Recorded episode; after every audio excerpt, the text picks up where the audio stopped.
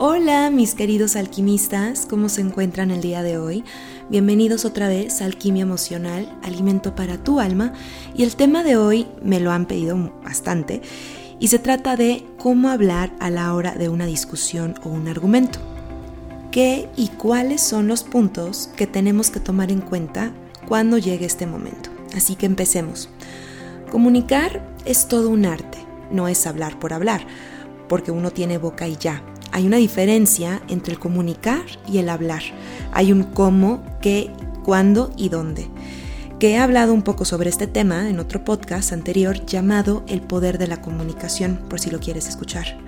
Pero también tenemos que recordar ciertos puntos a la hora de cuando se presenta una discusión. Este tema es muy amplio, en otro día hablaré sobre la comunicación asertiva, que es la clave de todo, y el lenguaje corporal, pero hoy vamos a solo ver ciertos puntos, porque si no, este podcast sería como de una hora y media, así que empecemos de una. Estos son los siete puntos. Número uno, los puntos que tienes que tomar en cuenta para una discusión. Uno, no estás siempre en lo correcto, no siempre tendrás la razón.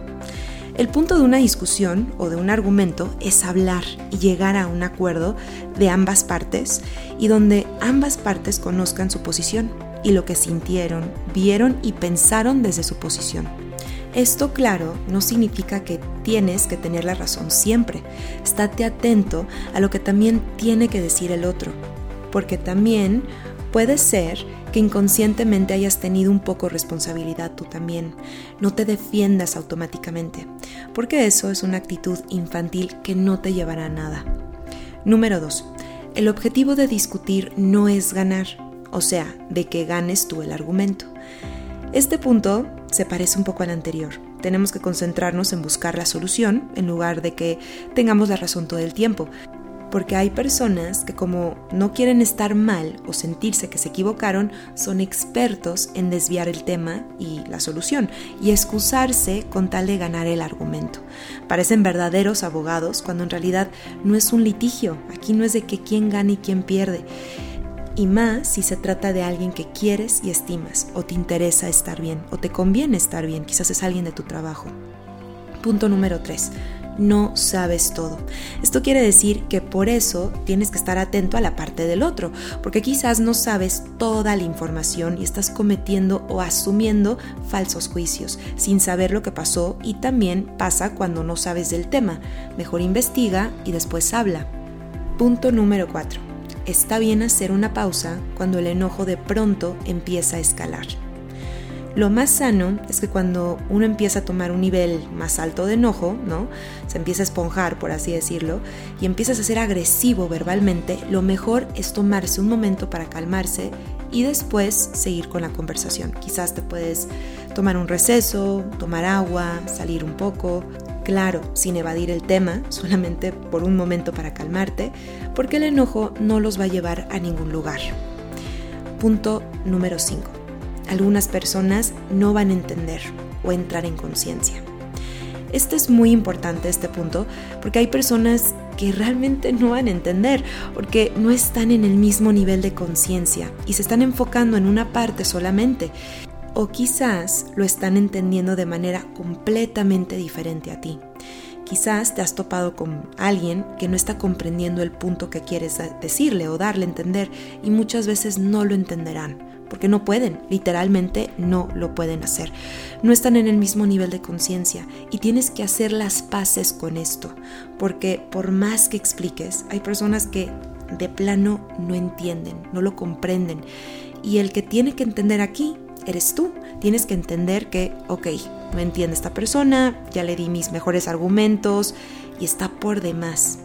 ¿Qué voy a hacer con esto? Ahora tú mismo te tienes que preguntar, ¿qué voy a hacer con esto?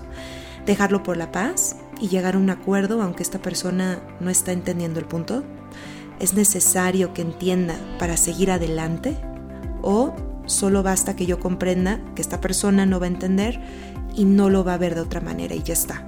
Quizás esa es la solución, entender y dejarlo por la paz. Y hay que ser sabios y elegir sin el ego y entender que hay personas así. Y el que te enojes por esto te hará perder energía a lo tonto, cuando ya sabes que la persona no va a entenderlo y quizás no lo quiere entender. Punto número 6. Enfócate en las soluciones en lugar de darle vueltas y vueltas al problema. Este punto creo que lo he estado repitiendo a lo largo de esta lista, pero no está de más incluirla. Punto número 7.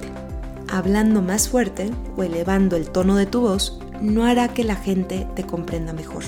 Y bueno, creo que esto nos ha pasado. Hay momentos donde en medio de un argumento la gente empieza a alzar la voz o se pone un poco agresiva. Aquí lo mejor es, antes de que empiece a hervir el enojo, es preferible darse un momento, un respiro, un descanso, como habíamos dicho, y empezar a calmar el tono de voz, empezar a controlarlo y controlar la energía con la que les, lo estás hablando, lo estás transmitiendo. Porque acuérdate, uno de los puntos más importantes en la comunicación no es el qué dices, sino el cómo lo dices. Y aquí es clave el que no te estés enojando y el que la manera en la que lo estás diciendo, claro, que sea firme, que sea contundente, pero que no sea agresivo.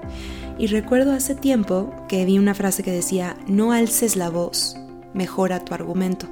Y me di cuenta que tenía mucha razón, porque muchas de las veces cuando no estamos quizás transmitiendo el punto que queremos dar a entender, empieza a subir el tono de voz, nos ponemos más enojados y si te das cuenta no mejora eso, incluso hace que la situación empeore porque la otra persona se empieza a sentir ofendido, se empieza a sentir juzgado, cuando en realidad no es una guerra, sino es un tratado de paz. Pero ¿qué hacen en una guerra? En una guerra pues no se van a tomar el té. Cuando alguien se empieza a poner agresivo y a pelearse o a querer alzar la voz y a gritar, pues la otra persona se va a querer defender. Entonces cuando estés en, un, en medio de un argumento, acuérdate de todos estos puntos.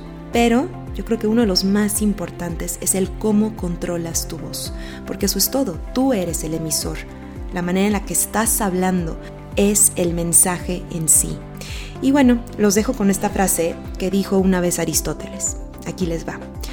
Cualquiera se puede enojar, eso es súper fácil, pero el estar enojado con la persona correcta, en el grado correcto de enojo, en el momento correcto, por el propósito correcto y de la manera correcta, esto no es fácil. Y bueno, eso es todo por hoy. Espero que estos puntos les sirvan en un futuro y si quieren una terapia, mándenme a un mensaje o un mail a info@mariferperez.com y síganme en mis redes como Marifer Pérez Psicóloga para que vean las frases que subo. Les mando un abrazo lleno de alquimia y nos estamos viendo aquí mismo en el siguiente podcast.